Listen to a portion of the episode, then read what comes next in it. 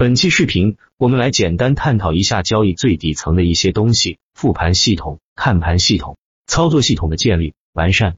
复盘时，一、搞清楚连板股逻辑，每天都要看，每天都在变。二、对于联动梯队，根据盘面热度、消息面、容量等，先预估周期高度，再看领涨龙头的逻辑属性在什么位置，还有多少空间。三、过滤首板涨停原因。特别是有联动的涨停队伍，根据消息面仔细分析，对于抓住升帮组大。四、复盘市场总龙头主线内高位、中位的收盘情况，判断大周期风险和指数风险。进攻虽然重要，防守才是后盾。操作时开盘注意风险，基于联动情绪的高低进行买卖。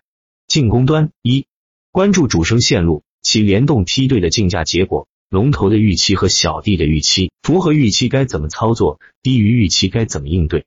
二、预备线路，在主升线路低于预期后要操作的预案。三、仓位根据市场变化而变化，仓位根据自身资金体量变化。防守端联动情绪差，先卖后买，高低切，没有先手就休息。心法一，即使在热点内也不要半路砸毛，砸毛是日内思维，次日风险大。结合起来，盈亏比低，领涨具备主动性，反而风险小。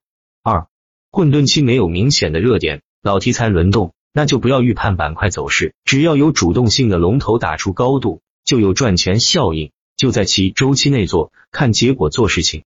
三，不可勉强操作，亏损时才发现没有先手时空仓有多香。一笔勉强而错误的操作，对于超短选手来说。浪费的时间至少两天起，没有自己的买点，控仓下来，从而反思今天的操作为什么没有拿到先手。四、错失先手，错失时机，不要着急，更不要勉强买。要知道股市不关门，机会天天有，盘后定总结操作问题。五、随时准备好仓位，迎接买点。每一次的勉强上仓，都是在浪费下一次的吃肉机会。